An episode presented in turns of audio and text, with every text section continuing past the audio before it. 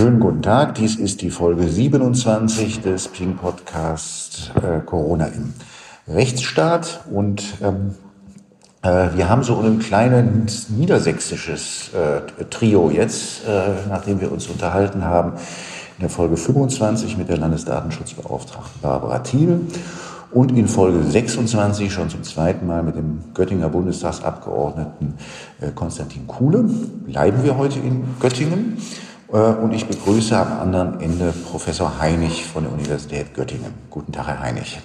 Schönen guten Tag.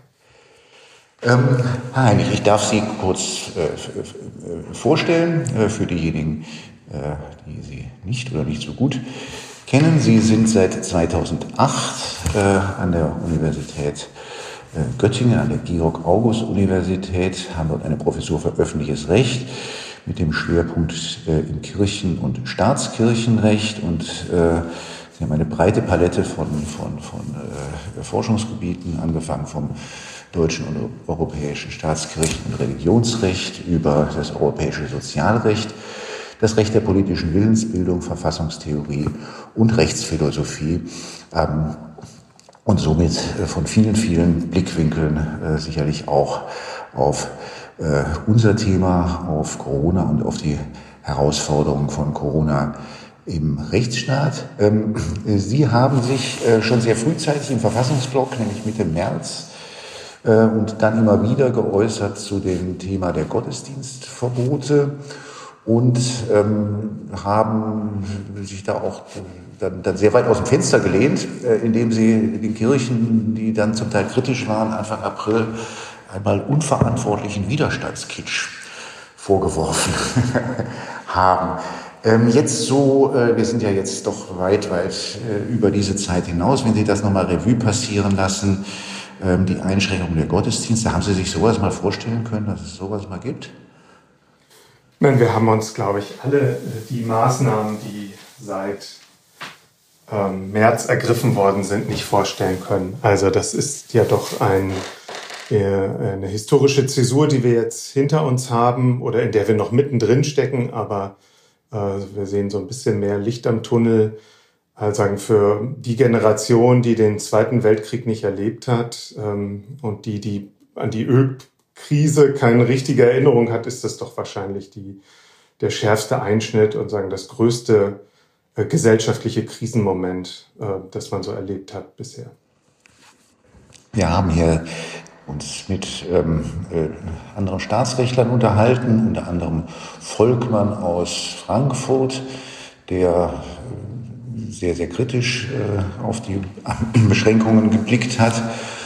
In der FAZ äh, am 1. April 2020 schrieb, es ist die massenhafte Beschränkung unserer Grundrechte auf einer unsicheren rechtlichen Grundlage und es ist die Befürchtung, dass diese Beschränkungen unser Zusammenleben vielleicht längerfristig prägen, als wir es uns jetzt vorstellen können. Und das hat er dann auch noch in einem unserer Podcasts äh, in April, Anfang Mai ausgeführt.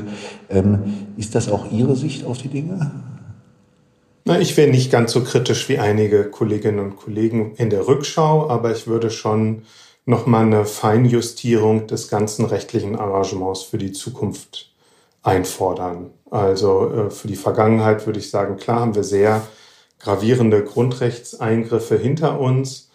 Äh, das geht etwa los mit der erwähnten ähm, mit dem erwähnten Verbot gottesdienstlicher Versammlungen, ein massiver Eingriff in die Religionsfreiheit, der sich aber, meine ich, in dieser Pandemielage in dem Peak äh, als gerechtfertigt erwiesen hat. wir wissen inzwischen, dass solche gottesdienstlichen Versammlungen zur Verbreitung des Coronavirus maßgeblich beitragen. Äh, Im Ausland haben wir das gesehen. Wir haben in Deutschland aber auch eigene Erfahrungen gemacht in Hessen und in Bremerhaven konnte man das sehr anschaulich sehen, was da passiert, wenn man nicht sehr genau aufpasst. Also ähm, sagen, punktuell für eine befristete Zeit war es ein massiver, ganz harter Grundrechtseingriff, der aber angesichts der ähm, Bedrohungslage Zusammenbruch des öffentlichen Gesundheitswesens, harte Triage, ähm, also wo es so richtig an die zivilisatorischen Grundlagen des Zusammenlebens ranging, für eine kurze Zeit, meine ich, erträglich war Und wir waren ja auch erfolgreich damit. Wenn wir das international vergleichen, müssen wir sagen, wir haben in Deutschland ein wahnsinniges Glück gehabt. Das Allerschlimmste ist uns bisher erspart geblieben. Wir hatten keine flächendeckenden Ausgangsverbote, sondern nur Einschränkungen im öffentlichen Leben. Äh, die, die Produktion, die ist ähm, in Teilen zum Erliegen gekommen, aber es ist sagen keine, das war sagen wirtschaftlich bedingt, aber es war nicht qua Anordnung. Also das war hart, aber es war jetzt ähm, im internationalen Vergleich äh, dann auch noch recht, recht glücklich gelaufen. Die Corona-Maßnahmen sind ja alle ergangen auf per Rechtsverordnung, äh, hm. gestützt auf den Paragraphen 32 ähm, äh, des Infektionsschutzgesetzes. Ähm, und dann hat man noch im Ende März ähm, das Institut des, äh, der epidemischen Lage von nationaler Tragweite geschaffen. Wir haben uns jetzt mit Konstantin Kuhle unterhalten und er hat berichtet, die FDP habe beantragt, diese, diesen Beschluss aufzuheben. Hm. Haben Sie das verfolgt? Oder? Ja, ja. Es mhm. gibt ein Gutachten vom Kollegen Kingren, dem das zugrunde liegt. Das Gutachten kenne ich aus, liegt mir vor. Ja. Was ist da Ihre Position? Überzeugt Sie das? Ähm, also jedenfalls, ähm, also es gibt zwei Ebenen, auf denen man im Moment diskutieren kann, wo Anpassungsbedarf vielleicht besteht. Äh, das eine ist eben ähm, die Wiederaufhebung des, des, der Bundestagserklärungsliga eine epidemische Lage von nationaler Tragweite vor. Hm, das, das sind wir, glaube ich, in so einem Grenzgebiet. Das kann man machen, vielleicht muss man es noch nicht zwingend machen. Ähm, ähm, sagen die, also die Situation ist im Moment doch ähm, so, dass eben äh, wir hinreichend Ressourcen im Krankenhaussektor haben, auch die ähm, ambulante Krankenversorgung hier nicht bedroht ist, so dass es schon ganz gute Gründe gibt. Also sagen wir mal, die, die Rechtfertigungslast für die, für das Weiterbestehen dieser Feststellung steigt von Monat zu Monat. Ob wir jetzt schon in der Situation sind, dass zwingend diese Aufhebung geboten ist, ähm, da bin ich mir nicht so sicher. Vielleicht gibt es auch ein bisschen Spielraum noch, dass man sagt, noch zwei, drei Monate kann man den weiteren Verlauf abwarten. Aber ich sehe schon, dass der Druck deutlich steigt an der Stelle. Äh, die andere Ebene ist die äh, der Rechtsverordnung durch die Bundesländer. Da sehe ich viel mehr Probleme eigentlich. Also sagen, dass an den Paragraph 5 zu gehen, ist das eine. Ähm, viel schwieriger finde ich eigentlich das ähm, Weiterbestehen eines äh, flächendeckenden Pandemieregimes auf Ebene von Rechtsverordnungen in den Bundesländern. Hier haben sich doch etliche Standardmaßnahmen ausgebildet, wo wir äh, zur Gefahrenabwehr, wo wir nach normalen Maßstäben sagen würden, das müsste parlamentsgesetzlich jetzt geregelt werden. Ähm, überhaupt äh, ist der Umfang, wie jetzt eigentlich hier äh, die Regierungen in Legislativfunktionen in diesem äh, Sektor eingetreten sind, auf Dauer problematisch für die Gewaltengliederung. Also die größeren verfassungsrechtlichen Herausforderungen mit anderen Worten scheinen mir hier zu liegen. Warum haben, warum haben sich die Landesparlamente so zurückgehalten, Ihrer Beobachtung nach? Ähm, in der Spitze, sagen, also als es wirklich im, im März, Anfang April akut war, äh, hatte man ja auch eine schnelle Abfolge von Gesetzesänderungen und das Fachwissen lag in den Ministerien. Da ist das eigentlich auch erklärlich gewesen, warum äh, die Regierungen so stark in die Vorderhand gekommen sind. Ähm, aber ähm, im Moment bewegen wir uns in so gewisser Pfadträgheit und Pfadabhängigkeit ähm, und sagen, die Frage ist jetzt, wie kriegt man die Parlamente da eigentlich äh, sagen, stärker aktiviert, denn ich meine, wir haben äh, im Grundsatz ein parlamentarisches Regierungssystem. Äh, wir haben die Lehre vom Gesetzesvorbehalt, dass also für die Grundrechtsausübung äh, wesentliche Aspekte ähm, vom parlamentarischen Gesetzgeber geregelt werden müssen. Äh, wir haben gehabt in der Vergangenheit, das hat sich jetzt ein bisschen korrigiert, sagen den, den Ausfall der Einzelfall-Feinsteuerung, das durch das Verhältnismäßigkeitsprinzip, weil sagen einfach die, die Bedrohungslage ursprünglich so massiv war, äh, dass das Verhältnismäßigkeitsprinzip im Einzelfall gar nicht mehr zum Greifen kam, wenn Sie etwa an die Versammlungsfreiheit dachten. Ähm, das dauerte ein bisschen, bis, bis sagen wir da wieder Einzelfallprüfung vorgenommen haben, auch seitens des Bundesverfassungsgerichts und der Gerichtsbarkeit in den Ländern. Äh, auch da stellt sich die Frage, muss das nicht eigentlich prozedural kompensiert werden, wenn wir in eine zweite Welle gehen? Und sagen, jetzt geht es mir eigentlich darum, nochmal Rückschau zu halten.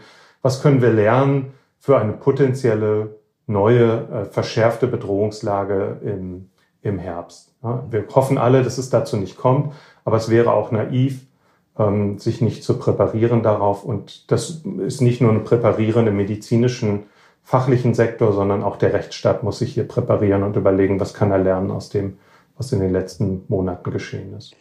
Wenn Sie vom Ausfall des, des Verhältnismäßigkeitsprinzips sprechen, ähm, ist das der, der Feinsteuerung. Ne? Also, also ich, das Verhältnismäßigkeitsprinzip griff weiter, aber wir haben gar nicht mehr die Einzelfälle dann betrachtet, sondern äh, gesagt, die Bedrohungslage ist so massiv und Flatten the Curve verlangt an der Stelle einfach, dass unabhängig vom Einhalten eines Hygienekonzeptes bestimmte Dinge einfach mal eine Zeit lang völlig suspendiert werden. Gottesdienstliche Versammlungen, politische Versammlungen nach Artikel 8, äh, Shopping äh, im, im, im allgemeinen Sektor, also Kleider besorgen und so weiter. Also das, was wir einfach vollständig das Clubleben, das Kneipenleben, das Restaurantleben, da, da haben wir ja nicht mehr gefragt, wie ist es im Einzelfall, sondern wir haben das einfach flächendeckend sistiert.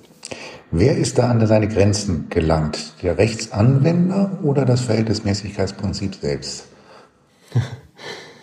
Auch das ist sagen bei unter den Kollegen, glaube ich, umstritten. Also äh, es gibt Kollegen, die sagen, naja, hier zeigt sich eben die Grenze des Verhältnismäßigkeitsprinzips als solches. Ähm, ich würde eher sagen, naja, die Bedrohungslage war eben so massiv, äh, dass wir hier ähm, die Verhältnismäßigkeit schon angewendet haben, aber nur noch auf die Gesamtlage und nicht mehr auf den jeweiligen Einzelfall. Ähm, und das ist sozusagen auch Ausdruck eines Verhältnismäßigkeitsprinzips. Die Frage ist nur, ob wir dieses Minus an Kontrollintensität im Rahmen der Verhältnismäßigkeitsprüfung dann nicht von Verfassungswegen kompensieren müssen durch andere Vorkehrungen. Und Prozeduralisierung wäre ein klassischer Ausweichmechanismus, den wir so als Rechtstechnik kennen. Wenn wir sozusagen im Materiellen ein bisschen ungewiss sind, äh, treffen wir Verfahrensvorkehrungen, die das ein bisschen auffangen sollen. Und sagen, eine, eine, eine stärkere Anforderung an den Gesetzesvorbehalt schien mir eine klassische Prozeduralisierungsstrategie, über die man hier nachdenken könnte. Ähm, wenn man jetzt mal in den Status quo schaut, könnte es ja gar nicht weniger prozeduralisiert sein, als es ist, weil wir haben ja im, erstmal Paragraph 32 Verordnungsermächtigung, die ist auch ganz dünn und eigentlich, was das Ob angeht, schweigt sie völlig. Ähm, und ähm, die Gottesdienstverbote, die Betriebsschließungen und vieles andere ist nicht mehr als eine notwendige Schutzmaßnahme nach Paragraph 28. Also weniger geht ja eigentlich gar nicht an. Ja, deshalb den Gesetzesvorbehalt stärker aktivieren und damit also sagen, den Parlamentsgesetzesvorbehalt, also die Gesetze, die Parlamente stärker in die Pflicht nehmen. Ähm, wie gesagt, wir haben ja einige äh, Instrumente inzwischen als neue Gefahren abwehrrechtliche Standardmaßnahmen etabliert, zum Beispiel das Tragen eines äh, Mund-Nasenschutzes in gewissen Bereichen oder ähm, weitere allgemeine Verhaltensregeln, Ab äh, Standardmaßnahmen der Distanzhaltung und so weiter. Und da würden wir doch normalerweise im klassischen Gefahrenabwehrrecht sagen, in dem Maße, wie sich neue Standardmaßnahmen zur Gefahrenabwehr herauskristallisieren, werden die nicht mehr von der Generalklausel abgeriegelt und erfasst, sondern bedürfen einer spezialgesetzlichen Regelung. Und ähm, in die Richtung müsste man auch denken. Also Prozeduralisierung heißt in diesem Falle eben äh, das Parlament stärker in die Pflicht nehmen. Ähm, und das könnte sagen im Prinzip eigentlich der Bundestag. Deshalb ist es eben nicht nur eine Frage des, des Bundesgesetzgebers, des, der Aktivierung im Rahmen des Paragraphen 5, dass der Bundestag hier eine Feststellung aufhebt, sondern auch die Frage, inwieweit der Bundestag nicht selber im Infektionsschutzgesetz, weil ja absehbar ist, dass wir mit äh, Covid-19 noch hm, mindestens ein gutes Jahr beschäftigt sein werden, ob er hier nicht selber auch unmittelbar gesetzliche Regelungen treffen muss. Alternativ kann man auch an die Landesparlamente denken. Über Artikel 80.4 gibt es die Möglichkeit, dass die Landesparlamente selber durch Parlamentsgesetz anstelle äh, der Regierung durch Rechtsverordnung handeln. Auch das wäre ein Weg, über den nachzudenken wäre. Hm. Weil wir hier im Bereich der konkurrierenden Gesetzgebung sind und 80.4 die, ist die Regelung, äh, dass das Parlament auch per Gesetz handeln kann, wenn äh, in einem Bundesgesetz ähm, äh, eine Verordnungsermächtigung für die Landesregierung ist. Das, das ist 84, ist das richtig? Ja, ja. genau. Mhm. Da kann ich sagen, dass da wird die Handlungsform ausgewechselt. Man bewegt sich weiter im, im Bundes, äh, durch den Bund genutzte Gesetzgebungskompetenz. Ja, also es gilt die, also die, der, das Landesparlament wird hier ausnahmsweise dann tätig auf Grundlage ähm, sagen delegierter Gesetzgebungskompetenz durch den Bund. Das ist eine ungewöhnliche Konstellation, sollte aber gerade die Landesparlamente stärken. Also als man den 84 Grundgesetz eingeführt hat, gab es gerade das Ziel, eben ähm, sagen diesem der, der Sklerose des, der, der, der Landesparlamente entgegenzuwirken, ihre Fähigkeiten und Handlungsmöglichkeiten zu stärken. Und das wäre jetzt mal ein Anwendungsfall, wo man darüber ähm, doch intensiver nachdenken könnte, ob das nicht was Gelungenes wäre. Denn so haben wir Konstellationen, also ich habe das hier für Niedersachsen nochmal verfolgt, wer informiert eigentlich überhaupt, wie intensiv beteiligt sich äh, das Landesparlament jetzt in der Begleitung an, an dem Rechtserlass in den Rechtsverordnungen. Also einzelne Parlamentarier, die verantwortlich sind, hatten mir dann selber zugestehen müssen, dass sie zwar die Presseerklärungen des Gesundheitsministeriums gelesen haben, aber die eigentlichen Rechtsverordnungen nicht. Das fand ich verblüffend, ehrlich gesagt zudem hier auf der, ähm, äh, auf der Ebene der Rechtsverordnung auch zwischendurch ziemlich viel Murks geschehen ist. Also da wurden plötzlich private Besuchsverbote in Niedersachsen erlassen, die man so gar nicht erlassen wollte, also handwerklich grobe Fehler gemacht. Das wurde dann per Presseerklärung fürs Wochenende wieder aufgehoben. Ich meine, da gruselt es den den Rechtsstaatler dann schon, wie, also das würde man jetzt bei Putin in Russland erwarten, aber doch nicht bei uns. Also schon, da wird schon auch mal geschlampert, ja. Und ähm, eine intensivere parlamentarische Begleitung war vielleicht sagen in der in der in der Spitzenbedrohungslage nicht möglich, aber in der Situation, wo wir jetzt sagen doch äh, Landespläne abarbeiten äh, und alle Länder haben eigentlich solche Landespläne ähm, aufgestellt, in dem Maße ist doch eine intensivere äh, Gesetzgebungsbegleitung auch wieder möglich. Und ähm, die Ministerien informieren sehr unterschiedlich. Also für Niedersachsen gibt es eine kleine Anfrage, da kann man das sehr schön nachlesen, dass das Wirtschaftsministerium zum Beispiel sehr aktiv ist in der allgemeinen Information äh, des, des Parlaments, während das eigentlich zuständige Gesundheitsministerium sich schon, ähm, wie soll man sagen, etwas zurückhält oder bevorzugt die Regierungsfraktion informiert und nicht das Parlament als solches.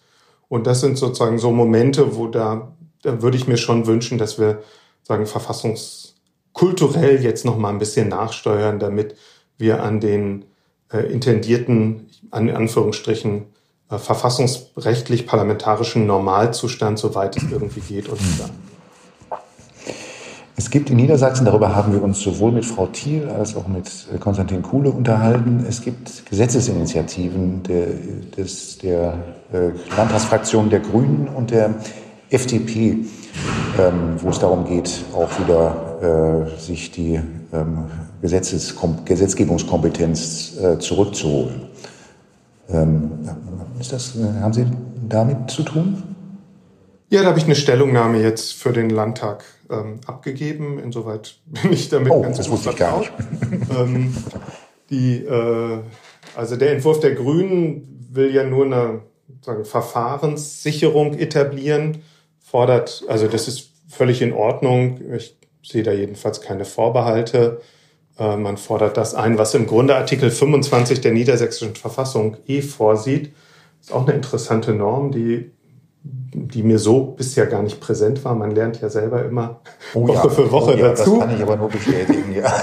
ja, also das ist äh, sehr innovatives Parlamentsrecht, was sich da äh, dann in den, in den Details etwa der, der Landesverfassung dann mal versteckt. Also auch hier der Versuch, ähm, sagen die, die politische Entwertung der Landesparlamenten was entgegenzusetzen. Und das ist hier eine sehr weitreichende Informationspflicht, äh, die der Landesregierung auferlegt ist von der niedersächsischen Landesverfassung, auch für ähm, äh, Fragen Recht, des Erlasses von Rechtsverordnungen. Also wenn man das, das da ist nach meinem Wissen auch eine Klage beim Staatsgerichtshof hier anhängig, die Frage, ob die Landesregierung hier diese Pflichten verletzt hat. Dem will ich nicht vorgreifen. Ich bin in der Materie auch nicht so tief drin, dass ich jetzt dazu eine eindeutige Meinung hätte.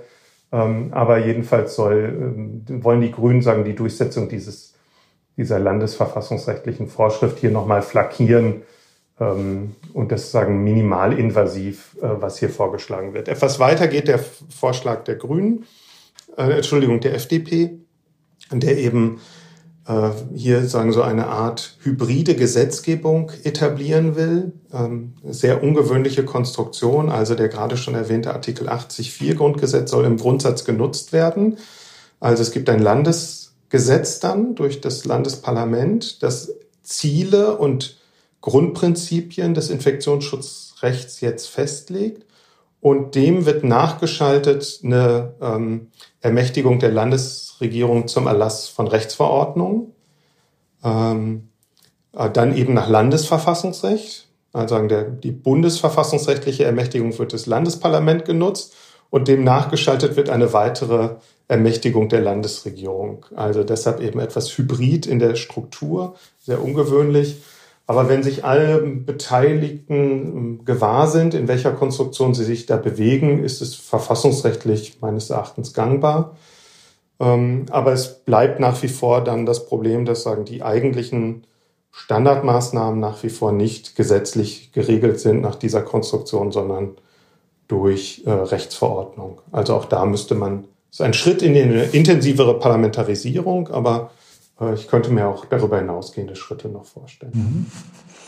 Da scheint Niedersachsen jedenfalls Vorreiter zu sein, dass, das dass da diese, diese äh, äh, Verteilung zwischen Legislative und Exekutive äh, zumindest äh, mit diesen beiden äh, ähm, ähm, Vorhaben dort thematisiert werden.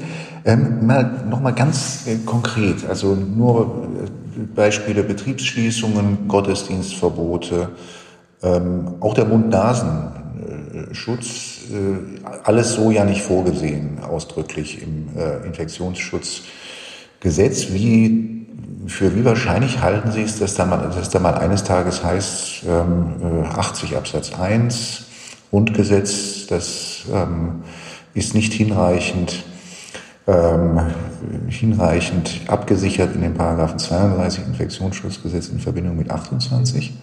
Hm.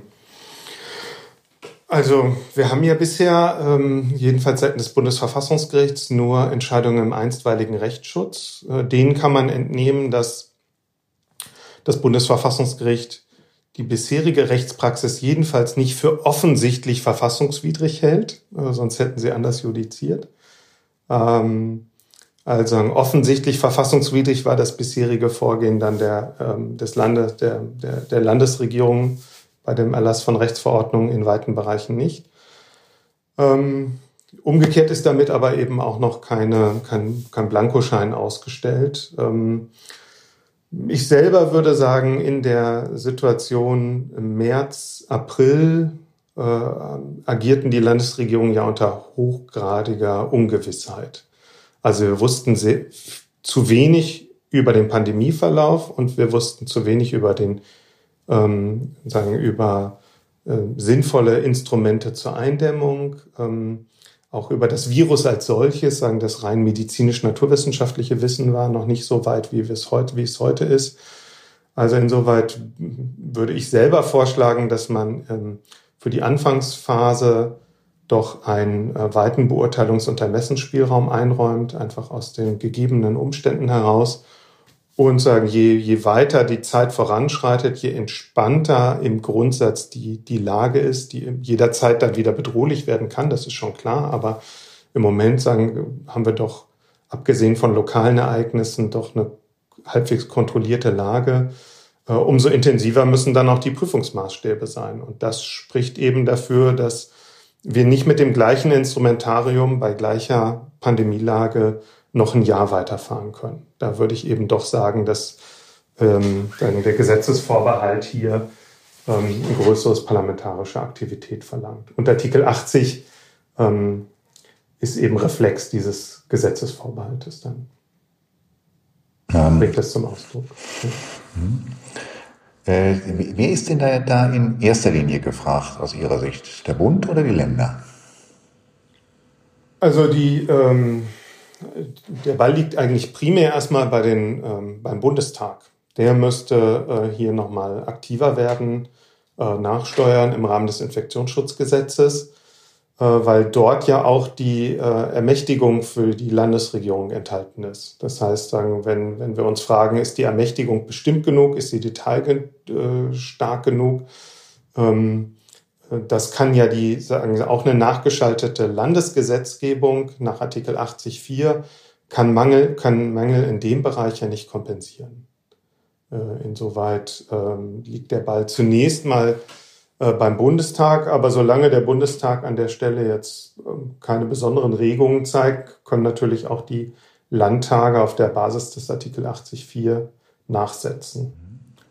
Und jenseits des Artikel 80.4 können Sie natürlich auch ansonsten die Verwaltungspraxis gesetzlich steuern. Ich meine, das machen wir ja auch sonst äh, durch Ausführungsgesetze und durch sagen Konkretisierung. Die Landes, äh, der, das, der Landesgesetzgeber hat natürlich auch ansonsten gewisse Möglichkeiten, eine Verwaltungspraxis zu steuern und eine Regierungspraxis zu steuern.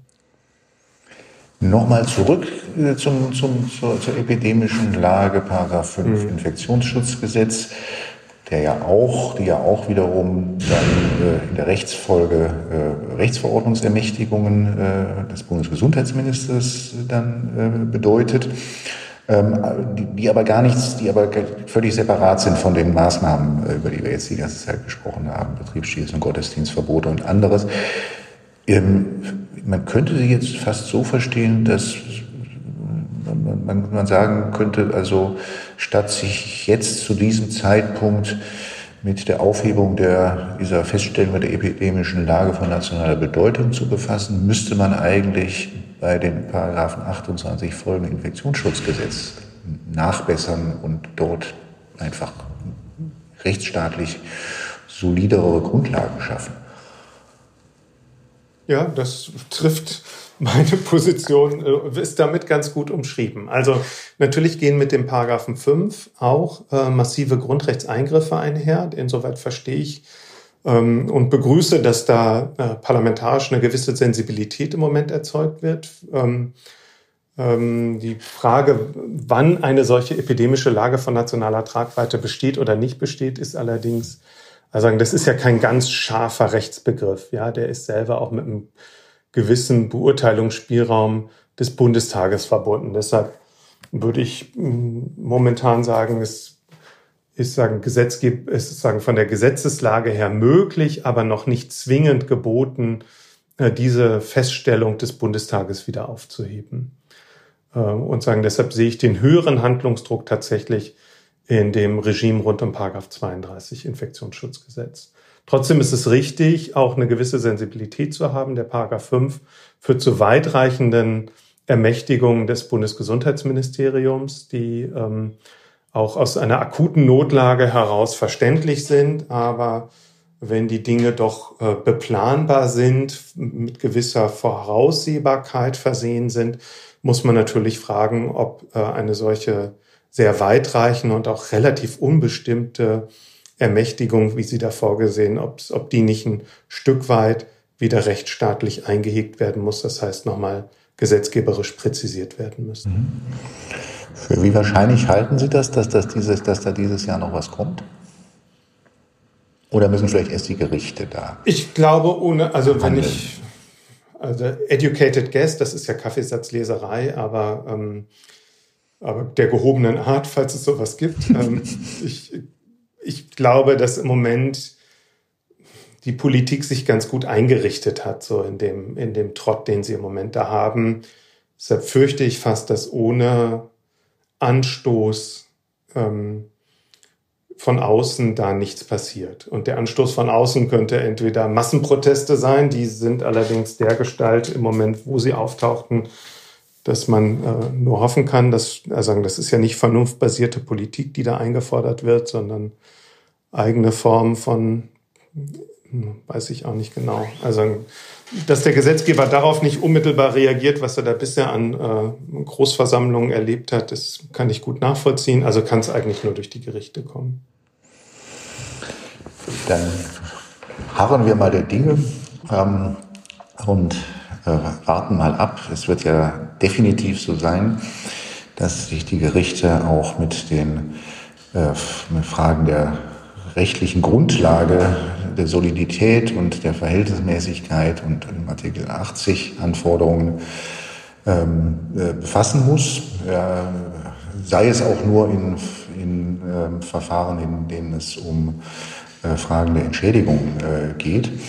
Ähm, und das bleibt auf jeden Fall äh, dann spannend. Und ich hoffe, dass wir uns, dass wir dann vielleicht ähm, nach interessanten Gerichtsentscheidungen oder vielleicht auch einen parlamentarischen Gesetzesvorstoß, der dann an, an einem anderen Ende ansetzt, noch einmal Gelegenheit haben, dieses Gespräch fortzusetzen. Vielen herzlichen Dank, Herr Hein, für dieses spannende Gespräch. Danke für die Einladung. Alles Gute. Tschüss. Tschüss.